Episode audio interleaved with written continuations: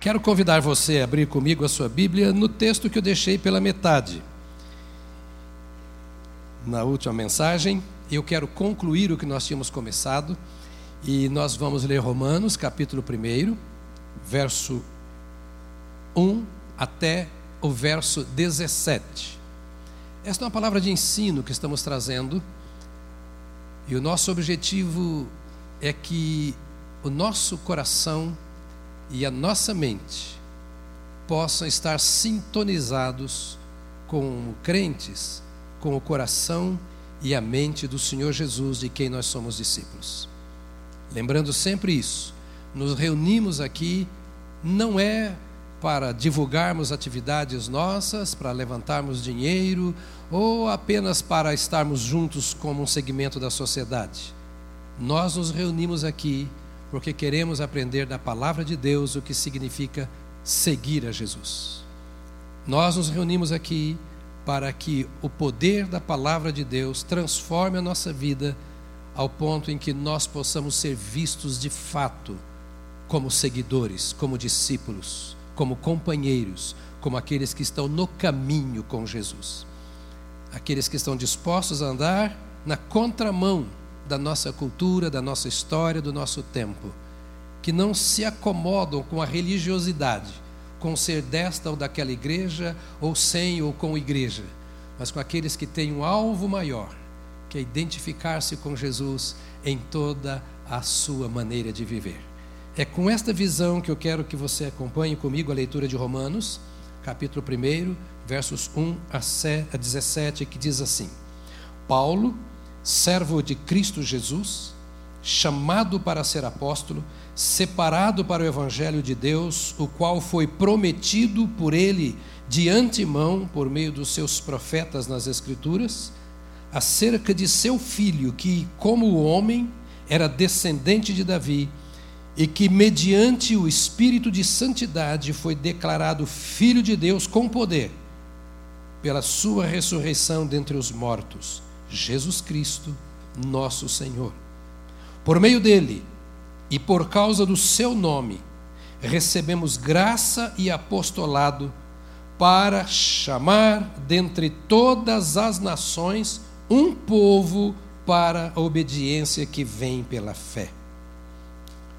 E vocês também estão entre os chamados para pertencerem a Jesus Cristo a todos os que em Roma são amados de Deus e chamados para serem santos, a vocês graça e paz da parte de Deus nosso Pai e do Senhor Jesus Cristo. Antes de tudo, sou grato ao meu Deus mediante Jesus Cristo por todos vocês, porque em todo o mundo está sendo anunciada a fé que vocês têm.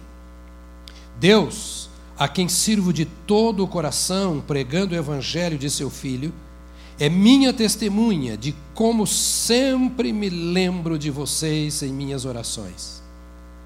E peço que agora, finalmente, pela vontade de Deus, seja-me aberto o caminho para que eu possa visitá-los. Anseio vê-los, a fim de compartilhar com vocês algum dom espiritual para fortalecê-los, isto é, para que eu e vocês sejamos mutuamente encorajados pela fé. Quero que vocês saibam, irmãos, que muitas vezes planejei visitá-los, mas fui impedido de fazê-lo até agora. Meu propósito é colher algum fruto entre vocês, assim como tenho colhido entre os demais gentios. Sou devedor tanto a gregos como a bárbaros, tanto a sábios como ignorantes. Por isso estou disposto a pregar o evangelho também a vocês que estão em Roma. Não me envergonho do evangelho, porque é o poder de Deus para a salvação de todo aquele que crê, primeiro do judeu e depois do grego, porque no evangelho é revelada a justiça de Deus, uma justiça que do princípio ao fim é pela fé, como está escrito: o justo viverá pela fé.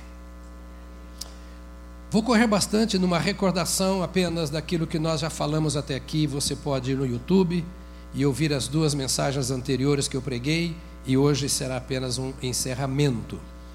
Pastor, aqui as nossas mensagens são sem fim. Eu tenho este, esta virtude de nunca terminar o sermão, né? até porque eu não tomo com vocês a forma de um sermão. Vamos nos lembrar aqui de algumas coisas que nós falamos já é, no início desta mensagem, é que aquilo que nós pensamos é o que Paulo está dizendo no contexto aqui, você vai entender melhor depois. O que nós pensamos e aquilo que também nós falamos revela o que está em nosso coração. Paulo está desejando encontrar com uma igreja em Roma, e ele não ia apenas como um turista, ele não ia apenas como alguém que queria conhecer o Império Romano e aliás, se você quer saber, se você sonha em algum lugar, é, é, bom você ver o desejo de Paulo de ir a Roma e como foi que ele conseguiu chegar lá. Porque geralmente nós viajamos de avião, ou de navio, ou de carro, para cumprirmos o nosso sonho. A maneira que Deus encontrou de fazer Paulo conhecer Roma foi fazendo ser preso. Apanhou para Chuchu, embarcou no navio, que se quebrou todo, foi para uma ilha onde ele foi picado por uma cobra e a história vai até ele chegar em Roma. Não foi um turismo legal, mas mesmo assim Deus estava cumprindo o seu propósito na vida de Paulo. Porque Deus cuida da nossa vida em cada detalhe, Ele faz cumprir em nós a sua vontade, e que digam amém os presbiterianos, de acordo com a sua soberania. Não é? De acordo com a sua soberania. E Paulo agora então ele coloca aqui em algumas palavras dizendo assim: Eu quero que vocês saibam aquilo que de fato está no meu coração. Eu vou falar para vocês para que vocês entendam de verdade o que eu penso, porque o que eu penso é o que está no meu coração. A Bíblia fala que a boca fala do que o coração está cheio. Se você quer saber o que é o mundo, veja o que o mundo fala. Se você quer saber como é o coração do mundo, assista a televisão, vá ao cinema, vá à Disney. Se você quer saber o que o mundo pensa, fica atrás de um balcão e conversa com todo mundo. Não tem como você não ver. O coração do mundo está cheio de impiedade, de impiedade, de malignidade. E Deus tem levantado a sua igreja para pensar como Paulo estava pensando. Deus tem levantado a sua igreja para que a igreja coloque para fora aquilo que o Espírito Santo tem colocado em seu coração. O que nós pensamos e o que nós falamos, ele fortalece ou ele destrói o conceito que nós temos de nós mesmos. O que você pensa de você, de fato, vai fazer que você seja. A Bíblia diz: aquilo que o homem pensa em seu coração, isso ele é. A maneira como você se vê, de fato fará com que você se revele aos homens. E é certo que você veio de um mundo perdido, de um mundo de pecado, e cada um aqui sabe de onde veio e talvez de uma podridão muito grande. Mas Paulo, que era um perseguidor do Evangelho, que caçava crentes nas sinagogas para levá-los para Jerusalém a fim de que fossem mortos. Esse Paulo, então, que era potencialmente, na verdade, um assassino, de repente ele tem um encontro com o Senhor Jesus e ele tinha que fazer uma escolha. Ou ele continuava pensando de si mesmo o que ele era, ou ele passava a pensar de si aquilo que Jesus Cristo dizia que ele era. E o que ele viesse a pensar iria fortalecer ou enfraquecer o conceito que ele tinha de si mesmo. E eu queria que você pensasse hoje o que você pensa a seu respeito. É aquilo que de fato você acha que você é, ou é aquilo que a Bíblia diz que você é?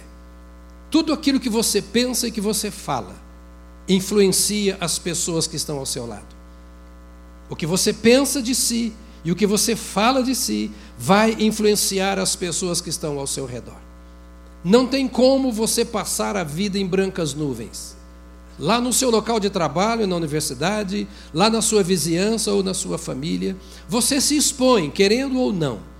E o melhor lugar de nós nos conhecermos é dentro da nossa casa. é ali que realmente nós mais influenciamos. O que você pensa de si? Que você é um pecador inveterado? Que você não passa de um verme, que você é pó? Você está declarando aquilo que o justo Jó dizia a respeito de si, sem que conhecesse a Deus de verdade? Ou você está pensando a seu respeito, construindo na sua mente, no seu coração, aquilo que o Senhor Deus diz a seu respeito? Isso fará com que você influencie os que estão perto de você. Estou só recordando, aquele crente diz assim: ah, mas sabe, pastor, é, Deus tem dito isso, eu tenho feito aquilo, mas a carne é fraca, né, pastor? A carne é fraca. É assim que você se vê? Por que você não vê outra parte do versículo que diz: o espírito está pronto? Embora a carne seja fraca, o espírito está pronto. Embora a carne peça aquilo que é próprio dela, o espírito está pronto a te conduzir naquilo que é próprio dele. Por que se comparar com uns e outros? Além de querer comparar-se com os seus passados ou com o seu passado, eu te convido nesta manhã a pensar um pouquinho mais naquilo que o Senhor diz para que você passe a influenciar pessoas, além de ser influenciado por aquilo que Deus diz a seu respeito. Eu disse também, bastante devagar, que aquilo que eu penso e aquilo que eu falo agrada ou desagrada a Deus. Vamos lembrar o que Paulo disse? Nenhum de nós vive para si ou morre para si. Meus amados irmãos, nós não somos donos de nós mesmos. Não conseguimos manter-nos vivos. Só existe razão para a nossa existência se nós nos aproximamos do Senhor nosso Deus e se passamos a nos ver, a ver a vida, a viver de acordo com aquilo que Deus fala. É a única maneira de podermos agradar a Deus. Às vezes nós andamos na contramão da história. Nós queremos que Deus nos agrade. Queremos resposta para as nossas orações. Queremos que Deus atenda aos nossos pedidos. Queremos que Deus abra as portas de emprego. Queremos que Deus dê o cônjuge. Que Deus cuide dos nossos filhos. Queremos que Deus nos cubra, nos dê, nos dê, nos dê, nos dê que Ele faça por nós tudo aquilo que nós achamos. Esquecemos-nos de que a razão da nossa existência é agradar a Deus. Existimos não para nós mesmos, nem para o nosso sucesso pessoal. Ainda que nós mesmos vivamos, ainda que nós queiramos e devemos querer o sucesso. O maior desejo do nosso coração é agradar a Deus.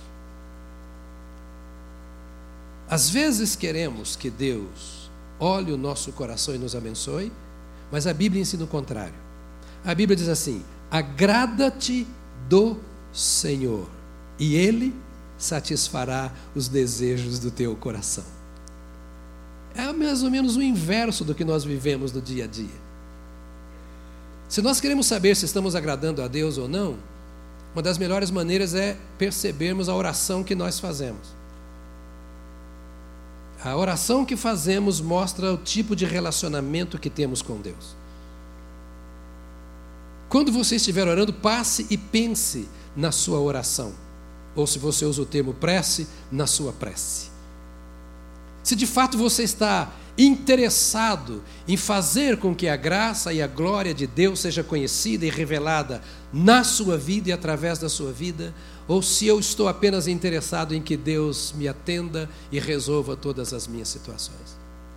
Quando você pega as mensagens do WhatsApp e etc., né, que as pessoas mandam, você fala assim: olha como pensam. Todas as mensagens com aquele caráter de autoajuda mas o que a Bíblia está nos pedindo aqui é que o nosso coração e mente se volte para Deus, porque o que nós pensamos, aquilo que nós falamos, vai agradar ou não a Deus, o nosso Pai. Como vocês sabem, eu tenho cinco filhos. Eu fico muito feliz quando os filhos me agradam. Ontem a Vosélia fez aniversário. 15 anos. Eu com Solange, que é a filha, estávamos em Taubaté. Os nossos filhos e netos se reuniram lá em casa e fizeram uma festa para ela. Afinal de contas, são. Não, não vou falar quantos anos. Eu imagino quanto agradou o coração dela. Nós queremos que os filhos nos agradem. Nós queremos que de fato os nossos filhos se sintam bem ao nosso lado. O desejo de Deus é esse.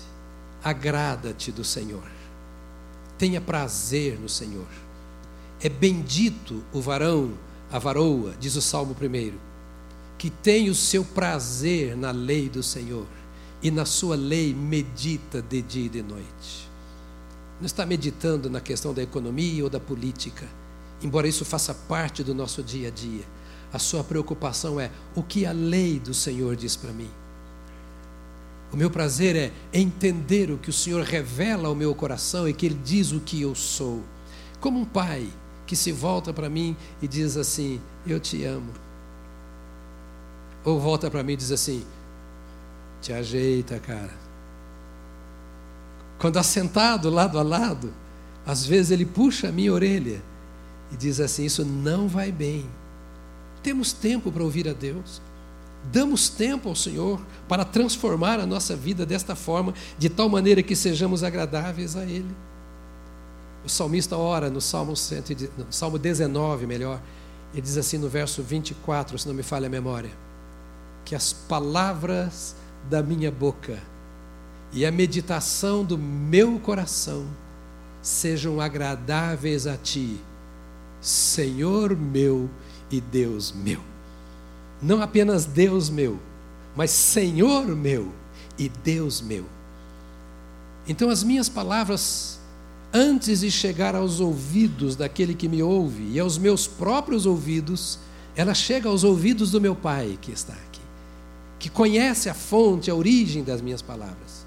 E é necessário que nós entendamos que aquilo que nós pensamos e aquilo que nós falamos vai promover ou vai ofuscar a glória do Senhor. O império das trevas, que nós cantamos agora aqui, não pode ter domínio sobre nós, porque o Senhor Jesus Cristo faz brilhar a sua luz nas trevas.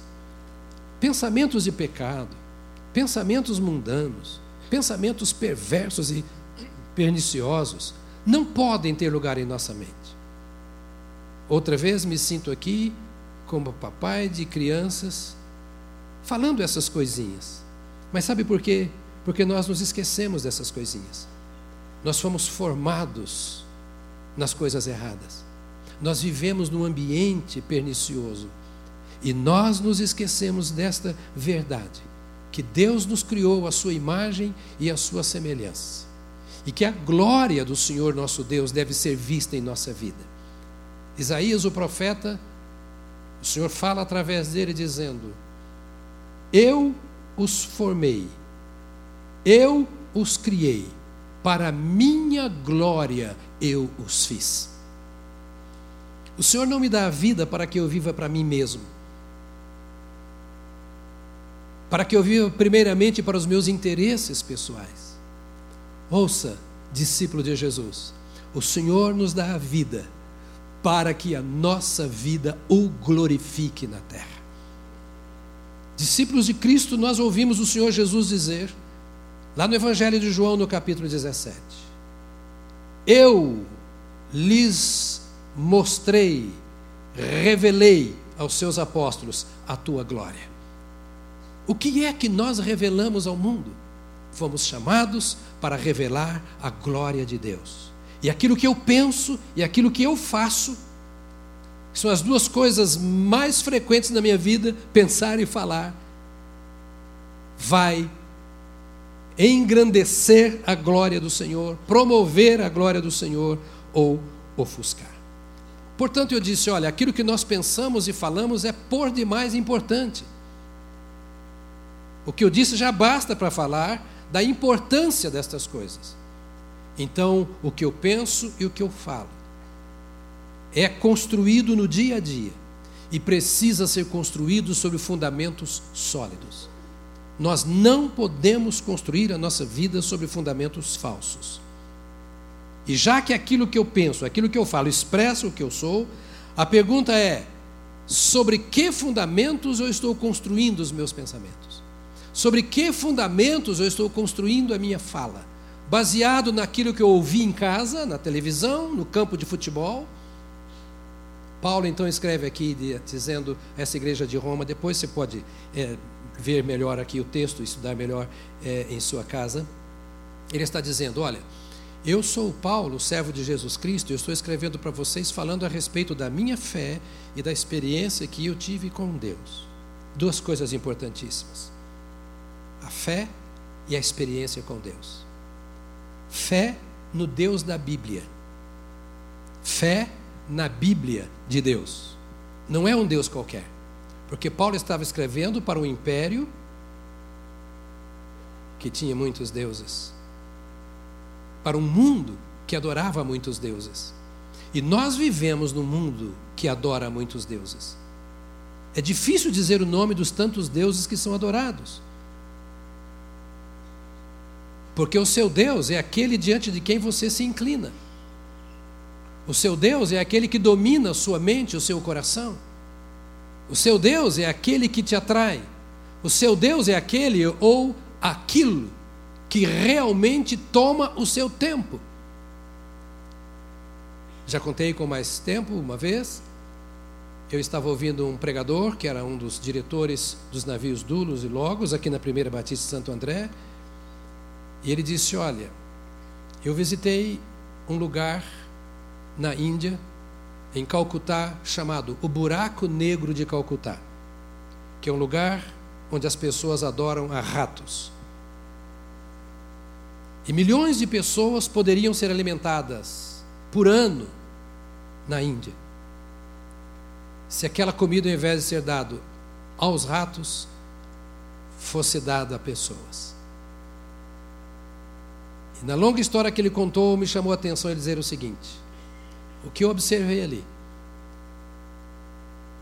é que as pessoas que iam adorar eram esqueléticas, pálidas, curvadas.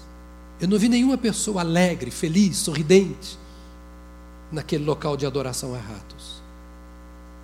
Ele parou e, citando o salmo, ele disse assim: As pessoas se parecem com o Deus a quem servem.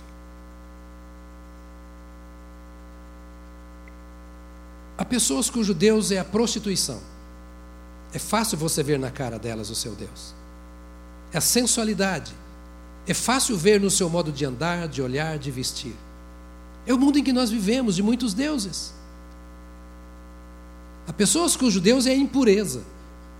Tudo que falam, tudo que agem, é por conta da impureza. Basta olhar as bancas de revista, não olhe. Basta ver um filme, uma novela, não veja você verá que a imundície está ali, porque de fato as pessoas se parecem com Deus que adoram.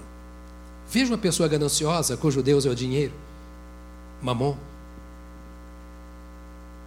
Então nós somos chamados pelo Senhor Deus, e Paulo diz assim: Eu quero dizer para vocês sobre que fundamentos eu estou construindo o que eu falo.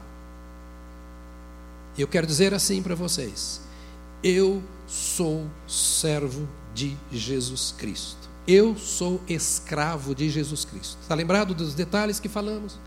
Para o império escravagista, no qual nenhum escravo tinha valor algum, e todo mundo, se pudesse, seria senhor de escravos.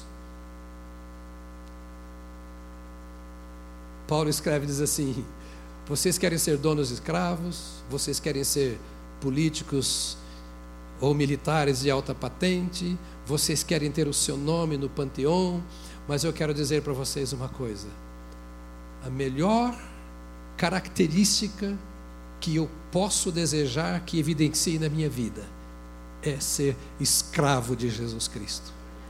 Porque quando eu estava na ignorância, na arrogância de um ignorante, com o coração insensível para as coisas de Deus, e criticando a tudo e a todos, vivendo quando todo mundo vive. Quando eu estava na direção de Damasco, para encontrar nas sinagogas pessoas que confessavam a Jesus como Salvador e levá-las para o Sinédrio em Jerusalém, a fim de que fossem mortas, quando eu estava fazendo o mal, pensando que estava fazendo o bem, quando eu estava perseguindo a Deus, pensando que estava fazendo a obra de Deus, Deus me amou e teve misericórdia de mim e me fez cair no pó na estrada de Damasco. E eu vi a glória do Senhor que transformou a minha vida.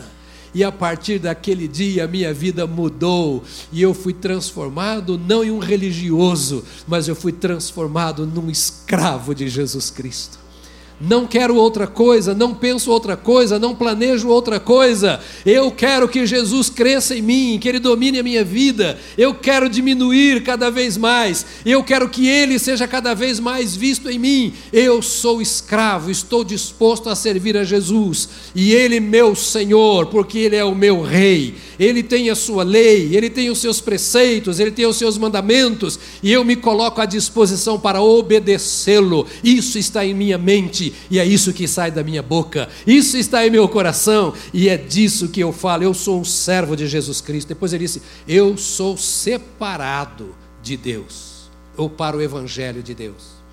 Diga comigo, por favor, diga: Eu sou servo de Jesus Cristo. Diga para você mesmo ouvir, mas lá no coração, diga: Eu sou servo de Jesus Cristo. Eu sou separado para o Evangelho.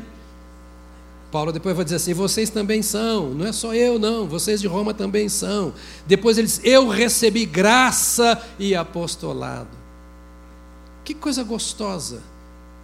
Quando alguém diz que você está só, que a sua vida é marcada pela solidão, quando às vezes pensa que você não tem mais esperança, e de repente você pode parar e dizer: não, não, não, não, o Senhor entrou aqui.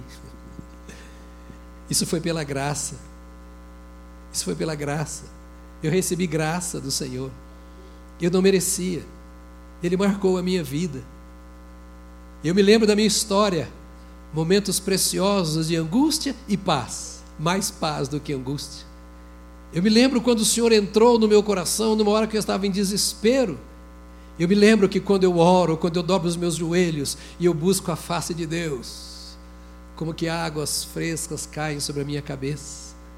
E você diz: Eu recebi graça, quando eu não tinha mais esperança e o Senhor renovou todas as coisas. Eu recebi graça, e quando eu paro diante de Deus, eu ouço uma voz que só pode ser a voz de Deus, que vem, unge o meu coração e santifica a minha vida. Eu recebi graça, porque eu posso andar em paz com Deus e em paz com os homens. Paulo diz: Eu recebi graça da parte do Senhor nosso Deus. Amados, a experiência de todo mundo é a mesma com Deus. Deus não tem filhos prediletos. Todos nós somos iguais. Lembra que num desses domingos eu mandei você olhar para mim e dizer assim: Eu não sou menor do que você, pastor. Ou seja, você não é maior do que eu, pastor. O pastor é apenas ovelha guia, que põe o sininho no pescoço e vai à frente do rebanho, dizendo: Olha, ovelhas, ovelhas que quiserem andar como eu ando, andem comigo. Mas é como você. Nós somos todos iguais. A salvação começa quando você ouve o Evangelho. O Evangelho aponta o pecado no qual você está vivendo e está destruindo a sua vida, e essa é a essência de Romanos, dizendo: somos todos desgraçados, nós não merecemos a graça, somos todos infelizes, Estamos mortos e separados da glória de Deus por causa do nosso pecado. O Evangelho dizer: acorda, o pecado está te matando, o pecado te separa de Deus. O Evangelho dizendo: há uma esperança, mas para que você possa experimentar isso, o pecado tem que ser vencido em sua vida. E você ouve e diz: mas como? Realmente eu sinto angústia, tristeza, vontade de morrer, vontade de matar, vontade de xingar. Eu tenho vontade de tudo nessa vida que todo mundo tem. O que pode me tirar disso? O Evangelho diz assim: Deus te amou amou o mundo de tal maneira que deu seu Filho unigênito para que todo aquele que nele crê não pereça, mas tenha vida. Basta crer na graça de Deus, basta crer no propósito de Deus, basta crer no que Deus está preparando para você. Deixa Deus operar e você olha o seu pecado e fala assim: não se assuste comigo, não, que eu vou dizer agora. Pecado desgraçado, que está corroendo a minha vida que está me tirando o sono, que está me trazendo depressão, que está me trazendo angústia. Eu não quero mais você no meu coração. Eu não quero essa morte, eu não quero essa treva. Eu quero a luz de Deus em minha vida. Eu reconheço o pecado e eu sei que estou morto. Eu não tenho comunhão com Deus por causa do pecado, mas eu me volto para o Senhor agora e digo: perdoa, ó Deus, os meus pecados e entra na minha vida. E o Senhor disse: Yes! Eu entro mesmo, eu faço mesmo. Eu entro porque você pediu. Eu sei que você é pecador. Eu sei que você não merece. Eu sei que o seu caminho é no inferno, mas na sua treva você viu a luz e você me convidou. Eu entro, como entrei na vida de Saulo na estrada de Damasco. A experiência de todo mundo é igual a de Saulo. E o Senhor entrou. E quando o Senhor entrou aí faz a diferença, porque o Evangelho é o poder de Deus para a salvação de todo aquele que crê. E quando o Evangelho entra e salva, você entrou num processo que nós chamamos de santificação. Todo mundo que nasce tem que crescer. Eu tenho filhos grandes, todos os meus filhos são casados. E eu tenho os meus últimos netos, né? são 13. E os dois, décimo segundo e décimo terceiro, vou fazer dois anos agora. Pequenininho. Mas não sei uma coisa impressionante, eu não sei se isso te impressiona, se você sabia. Os meus netinhos não são do tamanho do pai deles. Verdade. O pai cresceu. E assim como o pai cresceu, o filho vai crescer. Vocês lembram da história deles? Um milagre. Era para ter morrido no ventre da mãe. Oramos aqui. Aliás, sempre lembre: Deus é Deus de milagres. Deus tem feito muitos milagres aqui para que nós entendamos que Ele é Deus de milagres e visíveis. Agora os meninos estão crescendo. Todo que nasce tem que crescer. E você nasceu em Jesus, não pode ficar rastejando. Você é imagem e semelhança de Deus na terra. A santificação é crescimento. O crescimento é o resultado da santificação. A santificação é natural naquele que entregou a vida a Jesus. Quem entregou a vida a Jesus não vive lá no chiqueiro. Quem entregou a vida a Jesus não vive lá na lama. Quem entregou a vida a Jesus não vive no meio da fedintina. Nós fomos santificados e somos o bom perfume de Cristo. Nós fomos libertos e somos vivos para a glória de Deus, o nosso Pai. E então nós precisamos entender que tudo que Deus fez na vida de Paulo é o que Deus está fazendo na minha vida. E por que Paulo cresceu mais? Porque quis. Uma coisa que eu não posso fazer na minha vida física. Agora há pouco, lá no gabinete, eu fui receber o convite que eu vou fazer o casamento de uma irmã aqui, que eu fiquei até preocupado, né, pastor? Ela é desse tamanho. Ainda vai no casamento usar salto. Eu falei para ela, no seu casamento me faz um favor? No genoflexório onde eu vou estar, mande colocar lá um degrauzinho de pelo menos 50 centímetros, para ver se eu fico pelo menos no seu queixo. Ela é juíza de futebol. Fico pensando o que acontece com o jogador quando ela olha de cima para baixo assim. Nós precisamos crescer. No físico nós não crescemos até onde queremos.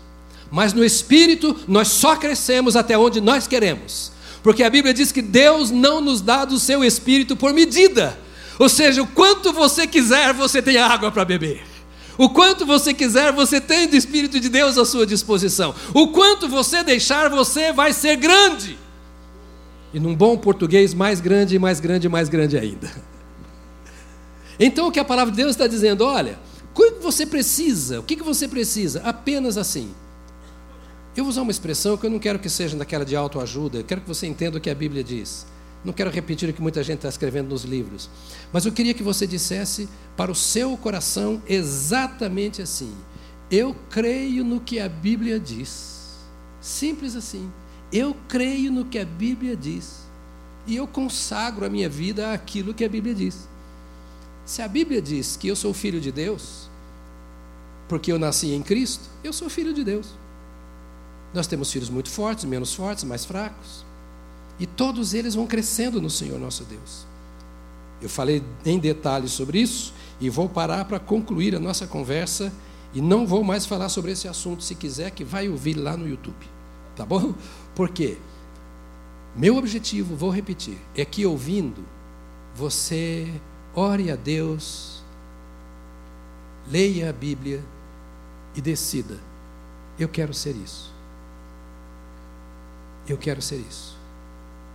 Isso tudo que a palavra de Deus diz. Qual é o resultado? o que nós colhemos, se aquilo que nós pensamos, aquilo que nós falamos, tiver como base uma estrutura sólida, que é a fé em Deus e na palavra de Deus, a experiência com Deus e com a palavra de Deus. Muitas vezes, a experiência está assim parecendo ser negativa. Aí permanece a fé. É o que eu dizia para minha cunhada. Vamos crer contra a esperança. Tem coisa que parece que já acabou. Você olha e fala: meu casamento não tem mais jeito. Eu já fiz tudo pelo meu filho, minha filha, não resolve. Terminei a faculdade, fiz pós-graduação, fiz até mestrado. Estou quebrado, não arrumo, não arrumo lugar nenhum. Não tem mais jeito para mim.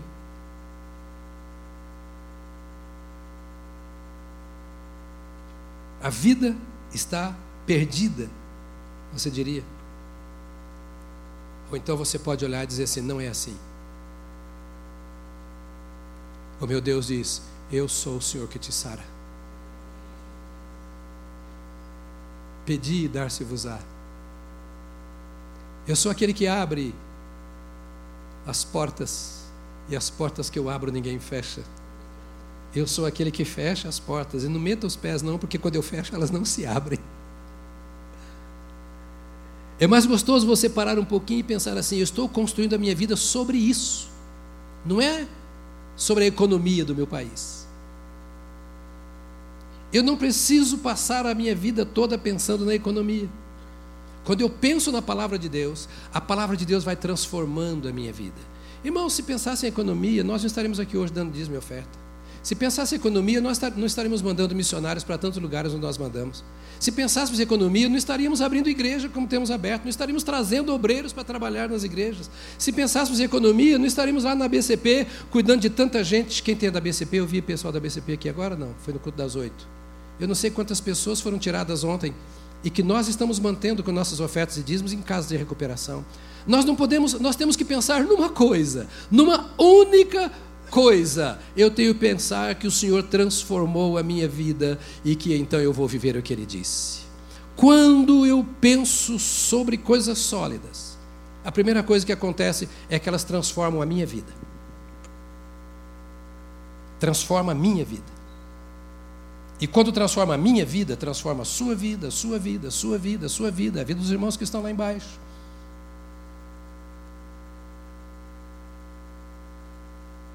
E aquilo que era falso cede lugar ao que é verdadeiro. Por isso, Paulo escreve aos Romanos, no capítulo 12, e diz assim: toma cuidado com o que você pensa, avalie a sua mente, vê se você está pensando como você pensava antes, em tudo na vida. Transformai-vos pela renovação das vossas mentes então, quando eu começo a pensar de acordo com a Bíblia, e eu começo a falar de acordo com a Bíblia, não é um mantra, não é um condicionamento, não, é que a palavra de Deus me santifica. A Bíblia diz: santifica-os na verdade, a tua palavra é a verdade. Não são os prognósticos que nós ouvimos por aí. Quando de fato é, eu, me, eu me permito pensar e falar em bases sólidas que são as Escrituras, transforma não só a minha vida, não só a minha igreja, mas o mundo passa a tomar conhecimento da minha fé, da minha experiência e quer conhecer. Olha para mim. Já estamos terminando. Mas o mundo está de olho em cada um de nós aqui alguns para zombar, outros com uma expectativa duvidosa. Mas tem alguns que estão olhando para nós e dizendo assim: o que ele ou ela fala de fato é verdade? Dá para eu experimentar isso? E se as pessoas virem, se o mundo vir, que nós estamos construindo as nossas palavras os nossos pensamentos, as nossas obras, de uma forma tão diferente, que há espaço para chamar atenção e para fazer milagres, o mundo vai falar: Eu quero conhecer essa pessoa. E nós vivemos para Deus. E viver para Deus é viver para o mundo assim como Deus vive para o mundo, amando o mundo e querendo a redenção do mundo. Se eu permito que o meu pensamento seja transformado, a minha mente seja transformada, então o mundo toma conhecimento dessa experiência e da nossa fé. E Paulo está dizendo aqui: olha, por todo mundo onde eu passo, ouço falar da vossa fé, estou feliz por isso. Ainda me entenda, quando nós andamos por aí, o que nós mais ouvimos falar é dos problemas da igreja, é dos maus testemunhos, dos maus obreiros, que em nome do Senhor estão fazendo as maiores, não vou falar o que, você sabe, sujeiras, sujeiras. Paulo olhava a igreja de Roma que vivia naquele mundo fétido e dizia assim: no meio desse mau cheiro, dessa podridão, dessa anarquia, imoralidade do Império Romano, o mundo todo ouve falar da vossa fé. O que o mundo vai falar da Batista do Povo? O que o mundo vai falar dos pastores da Batista do Povo? Que testemunho lá fora, quando for, você for lá a Orlando e você vai lá para Disney, você vai lá não sei para onde, e vai, a igreja do pastor também, é claro, ele está aqui convidando você para quando é Orlando, não ir só para Disney. E o que o mundo vai ver você fazendo lá? O mundo precisa ouvir falar da nossa fé. Não é do nosso templo, não é do nosso programa, não é da nossa reunião. O mundo tem que ouvir falar que nós cremos nessa palavra de Deus. E essa fé nos faz viver aquilo que nós cremos. E anunciamos, e como nós pregamos o que cremos, nós vemos os feitos de Deus se realizando onde nós vivemos e com as pessoas com quem nós convivemos. A outra coisa que vai acontecer é que os servos de Deus vão querer compartilhar conosco as experiências. Tem igreja que você fala assim: eu não quero entrar nessa igreja de jeito nenhum. Tem crente que você fala: eu não quero esse cara aqui meu, na, na minha empresa de jeito nenhum. Ou não tem? Mas não é isso que a Bíblia diz. A Bíblia diz que as pessoas olhavam, ouviam as mensagens de fé e queriam estar lá para compartilhar com aquela igreja as experiências de fé. Paulo falou: Olha, está aqui no texto, depois você vê os versos 9 até o verso 3, diz assim: Eu não vejo a hora de eu poder chegar para nós compartilharmos fé, compartilharmos dons, compartilharmos experiências. E de bobo eu não tenho nada, então eu quero ir passar para vocês o que eu tenho, mas eu quero receber de vocês também o que eu tenho. Amado, esse ano nós temos intitulado como o ano do compartilhamento, ou ano do, de compartilhar. O que eu estou compartilhando lá fora. Compartilhar o quê? Há uma mensagem que o Senhor colocou em nosso coração. Há uma mensagem. Então nós nos comprometemos, é que eu vou terminar. Quando o que eu penso está construído nesta base sólida. Você está falando em base sólida, pastor? Base sólida, base sólida. Me dá de forma mais simples o que é essa base. Jesus deu. Ele disse: o homem prudente é aquele que construiu a sua casa sobre a rocha. A tempestade veio sobre a casa dele e a casa não caiu, porque estava construída sobre a rocha. Quem é a rocha aí nesse texto? Não é Jesus. É a palavra de Jesus o que ouve as minhas palavras e as pratica. Porque há muita gente que tem Jesus, ouve as palavras de Jesus, mas não as pratica. O barracão vai cair. Jesus foi aquele que ouve as minhas palavras e as pratica. Eu sei que Jesus é a palavra, eu sei que Jesus é o Verbo, mas eu quero chamar a sua atenção para um fato: é isso que está escrito aqui que sustenta a nossa vida e faz então com que queiram ter o que nós tenhamos. Aí por isso nós nos comprometemos com Deus. Paulo diz assim: considero-me devedor, ou sou devedor. Diga comigo, sou devedor. Diga para si mesmo de novo: eu sou o devedor. A gregos, a bárbaros, a sábios, a não sábios, onde eu ando na rua, eu olho e digo assim: eu devo para você. Eu devo para você. E de repente, assim, no que depender de mim, eu estou pronto a pagar a minha dívida. Estou pronto. Diga comigo, estou pronto. Um devedor que está pronto não ameaça ninguém. Mas um devedor que não reconhece a sua dívida, não está pronto a pagar, é um problema. Todo crente é um devedor. Então todo crente tem que estar pronto. Ele diz assim: Eu não me envergonho do Evangelho. Eu não posso me envergonhar. A minha dívida para com você é o Evangelho. E eu estou pronto a pregar o Evangelho. Onde eu estiver, em qualquer lugar. Isso tem que dominar os meus sentimentos, os meus pensamentos e as minhas palavras. Quando aquilo que eu penso eu quero que venha de Jesus, e aquilo que eu falo eu quero que seja para a glória de Jesus. Eu olho o meu colega de trabalho, eu olho o meu familiar, e eu não vou continuar o discurso por aqui, porque você já sabe tudo o que eu teria que dizer. Eu olho cada pecador dizendo: Eu devo a você uma coisa que você não tem e que Deus me deu. E eu não sou melhor do que você porque tenho é porque a graça me alcançou e essa mesma graça está à sua disposição para que você seja alcançado. E eu estou pronto nesta hora para compartilhar com você o que eu recebi. Eu quero compartilhar o evangelho da graça do Senhor nosso Deus. É desta forma que nós nos comprometemos com Deus e que nós nos comprometemos com o mundo no qual nós vivemos. É desta forma que Deus cresce em nossa vida, ao ponto de se derramar através de nós e outras pessoas serão alcançadas da mesma forma que nós alcançamos. Eu sei que muitas vezes estamos preocupados com tantas coisas e temos que nos ocupar com muitas delas. Mas eu sei também que, nos ocupando com essas coisas, não somos impedidos de pregar o Evangelho e precisamos estar imbuídos dessa tarefa e desse dever. Sei também que o Espírito Santo de Deus está pronto a nos ajudar para que nós façamos aquilo que é o propósito de Deus na nossa vida. Se o Espírito Santo está pronto, se nós temos tudo isso da parte de Deus, tudo pode acontecer se nós nos dispusermos a fazer. Como é que você vai sair daqui hoje de manhã? Será que você vai sair daqui e daqui a pouco se esquecer de tudo ou você vai dizer: Eu quero voltar a estudar estas coisas, eu quero parar e pensar, eu quero me comprometer com Deus e com o seu reino, em ser aquilo que Deus espera de mim para aqueles que me cercam? Quero convidar você a se colocar de pé agora, porque nós vamos orar.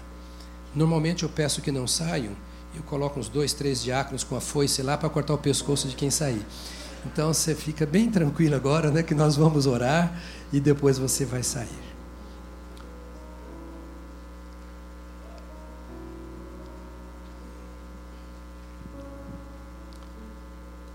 Amanhã você vai enfrentar trabalho lá fora, a vida lá fora.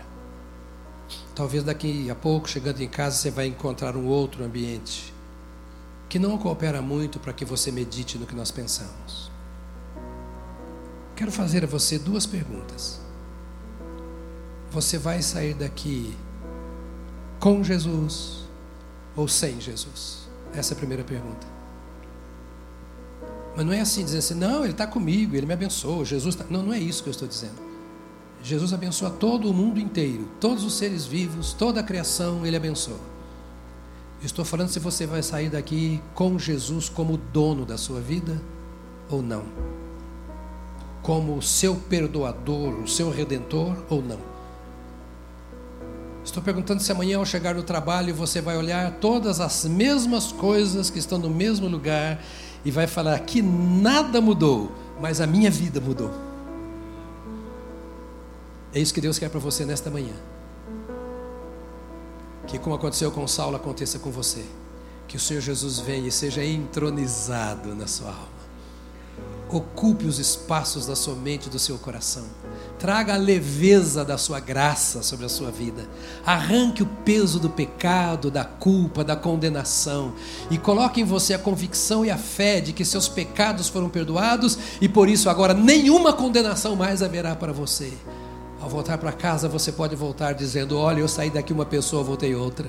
Saí daqui vazio e cheguei cheio de Deus. Sem esperança, cheguei cheio da esperança do Senhor. Eu saí daqui pensando em religião, esqueci religião. O negócio agora é com Deus. Essa é a primeira pergunta: como você vai sair daqui? Com ou sem Jesus? E talvez você esteja dizendo: Eu não entreguei minha vida a Jesus. Eu, como sair? É, eu não fiz essa aliança com Ele. Porque Jesus só vem e entra quando eu peço, quando eu abro a porta. Estou à porta e bato, diz ele. Se alguém ouvir a minha voz e abrir a porta, eu entrarei e cearei com ele e ele comigo. O que Deus mais espera é que você faça um convite a ele, dizendo: Senhor, hoje eu estou aqui nesse lugar, ouvi tudo isso por tanto tempo esse pastor falou, mas no final quero dizer uma coisa: vem, perdoa o meu pecado, entre em meu coração. E o que eu preciso é que o Senhor transforme a minha vida para que eu tenha alegria, paz e certeza da minha vida eterna com Cristo Jesus. Enquanto cada irmão fecha os seus olhos e ora, eu quero fazer a você um convite. Se você não tem certeza que Jesus habita ainda em sua vida, se você ainda não tem certeza do perdão dos seus pecados, se você ainda não sente que é uma nova natureza em seu interior que Deus colocou, se você não tem comunhão com Deus, embora diga que crê nele, mas não há uma história de vida para você contar na sua vida espiritual com Deus, eu quero te convidar a entregar a sua vida a Jesus nesta manhã. Isso é muito simples. Basta dizer, Senhor Jesus, eu te recebo como meu Salvador. Não custa um centavo, você não tem que dar oferta, não tem que dar dízimo, não tem que estar na igreja todo dia, você tem que estar aos pés da cruz e dizer: Senhor, eu quero que o teu sangue derramado no Calvário me lave, me purifique, me limpe e que teu Espírito Santo encha a minha vida, porque eu quero ser um templo do Senhor na face da terra. Enquanto a igreja está com seus olhos fechados orando por você, eu quero fazer um convite. Você quer entregar sua vida a Jesus hoje? convidá-lo a entrar em seu coração, receber a paz que ele dá. Se você quer, o que nós podemos fazer além de pregar é orar por você e com você, e agora nós queremos orar com você por isso. Eu quero entregar minha vida a Jesus. Então levanta sua mão onde você está, se você quer, dizendo: Ore por mim, porque eu quero entregar minha vida a Jesus como meu Salvador. Deus te abençoe, querido. Pode abaixar sua mão, já vamos orar por você. Há mais pessoas que estão aqui dizendo: Eu quero entregar minha vida na galeria. Há pessoas dizendo: Eu quero entregar hoje a minha vida a Jesus Cristo, para que Ele me perdoe, para que Ele me salve. Tem que levantar bem alta a mão para eu ver, porque no meio de tanta gente às vezes não vemos. Mais pessoas hoje querem fazer isso. Não vou insistir com você. A segunda pergunta que eu faço é: Você que já é crente está saindo daqui com a sua vida entregue a Jesus Cristo. Como é que você vai orientar seus pensamentos e sua fala durante essa semana? Onde é que você vai se alimentar, alimentar a sua mente? Quanto tempo você vai gastar para ouvir a Deus por dia? Que hora você vai separar sozinho para Deus? E para quem você vai compartilhar o que Deus tem feito em sua vida? A palavra que Ele tem colocado em seu coração. É uma decisão que você tem que tomar, porque Deus conta, Deus precisa de você. Ele te nomeou para compartilhar, por isso Ele te marcou. Não cale, não se renda à conversa do mundo. Tome essa decisão. Quero convidar o jovem que levantou sua mão. Vem aqui à frente, querido, agora. Se você não levantou a sua mão, mas quer vir entregar a sua vida a Jesus como seu Salvador, eu queria que você viesse aqui à frente agora. Porque nós queremos orar em seu favor. Nós queremos abençoá-lo em nome de Jesus. Como você chama? Feche os seus olhos agora. Estenda as suas mãos para cá. Aleluia. Pode vir. Há mais pessoas vindo e você pode vir. Dizendo assim: Eu quero uma transformação da minha vida. Pode vir. Eu quero esse Senhor Jesus habitando em meu coração. É hora. É hora. Esse é o momento. Deus vai fazer um milagre em sua vida. Nosso Pai, nós te louvamos nesta manhã preciosa. Porque tu nos deste não apenas uma mente, mas nos deste a mente de Cristo. Nós te louvamos porque transformaste o nosso ser e nós somos a tua imagem e tua semelhança. Podemos te ouvir nos chamando de filhos amados. Podemos, ó Deus bendito, te ouvir, vinde benditos de meu Pai. Podemos te ouvir, ó Deus bendito, dizendo que tu confias em nós porque nos redimiste e deste a cada um de nós uma tarefa. Nós aceitamos o teu amor, nós aceitamos o teu perdão, nós aceitamos a tua graça e te bendizemos nesta manhã por mais estas vidas que vêm aos teus pés aqui agora. E oramos por aqueles que desejaram vir, temeram e ainda estão nos bancos. Estás aqui e lá estás também. Ó Deus, em nome de Jesus, entra nestes corações, transforma estas vidas, lança por terra todo peso, todo fardo, todo pecado. Vença, ó Deus bendito, aquilo que tem que ser vencido todo inimigo, toda treva, toda consagração feita fora do teu altar. E nós te pedimos que tu cubras estas vidas com a tua mão agora. Que o sangue de Jesus Cristo, teu filho, valha agora de forma especial, lavando estes corações, lavando estas mentes e que eles se vejam livres nesta hora, que saiam daqui leves vendo que o Senhor tem feito uma obra poderosa em seu coração. Limpa sua consciência, apaga o seu passado, qualquer pecado contra o Senhor ou contra pessoas, que tu agora desfaças em nome de Jesus. Faça cessar a voz acusatória do inimigo e faça com que a voz do Senhor entre alto em seus ouvidos, em sua alma, e que eles vivam para o louvor da glória do teu nome. Nós oramos assim em nome de Jesus Jesus Cristo. Amém, amém, amém, amém. Queridos, vocês que estão aqui na frente, eu quero pedir que você não volte para o seu lugar e nos dê cinco minutos, não passem de dez. Nós queremos dar uma Bíblia para você e nós queremos anotar o seu nome. A Bíblia para você ler e o seu nome, porque nós temos uma equipe que está orando, orando por você. E a outra coisa que faremos, alguém vai ligar para vocês. Não vai pedir oferta, não vai pedir dízimo, não vai fazer campanha. Ele vai ligar para você perguntando: Como você está? Posso ser útil? Posso te abençoar? E você vai responder por sim ou não. Se você disser sim, nós vamos te abençoar. Se disser não, nós vamos calar a boca. Porque nós respeitamos você e o que nós mais queremos é que Deus te abençoe. Por favor, então, acompanhe esse cabeludo, esse careca que está ali, o Serginho.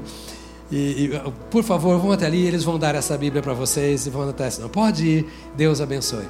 Amado irmão, vamos encerrar de mãos dadas? O que você acha? Pastor Wesley, obrigado pela sua honrosa visita. Demais visitantes, é um prazer recebê-los aqui entre nós. Sempre queremos que você sinta esta casa como sua.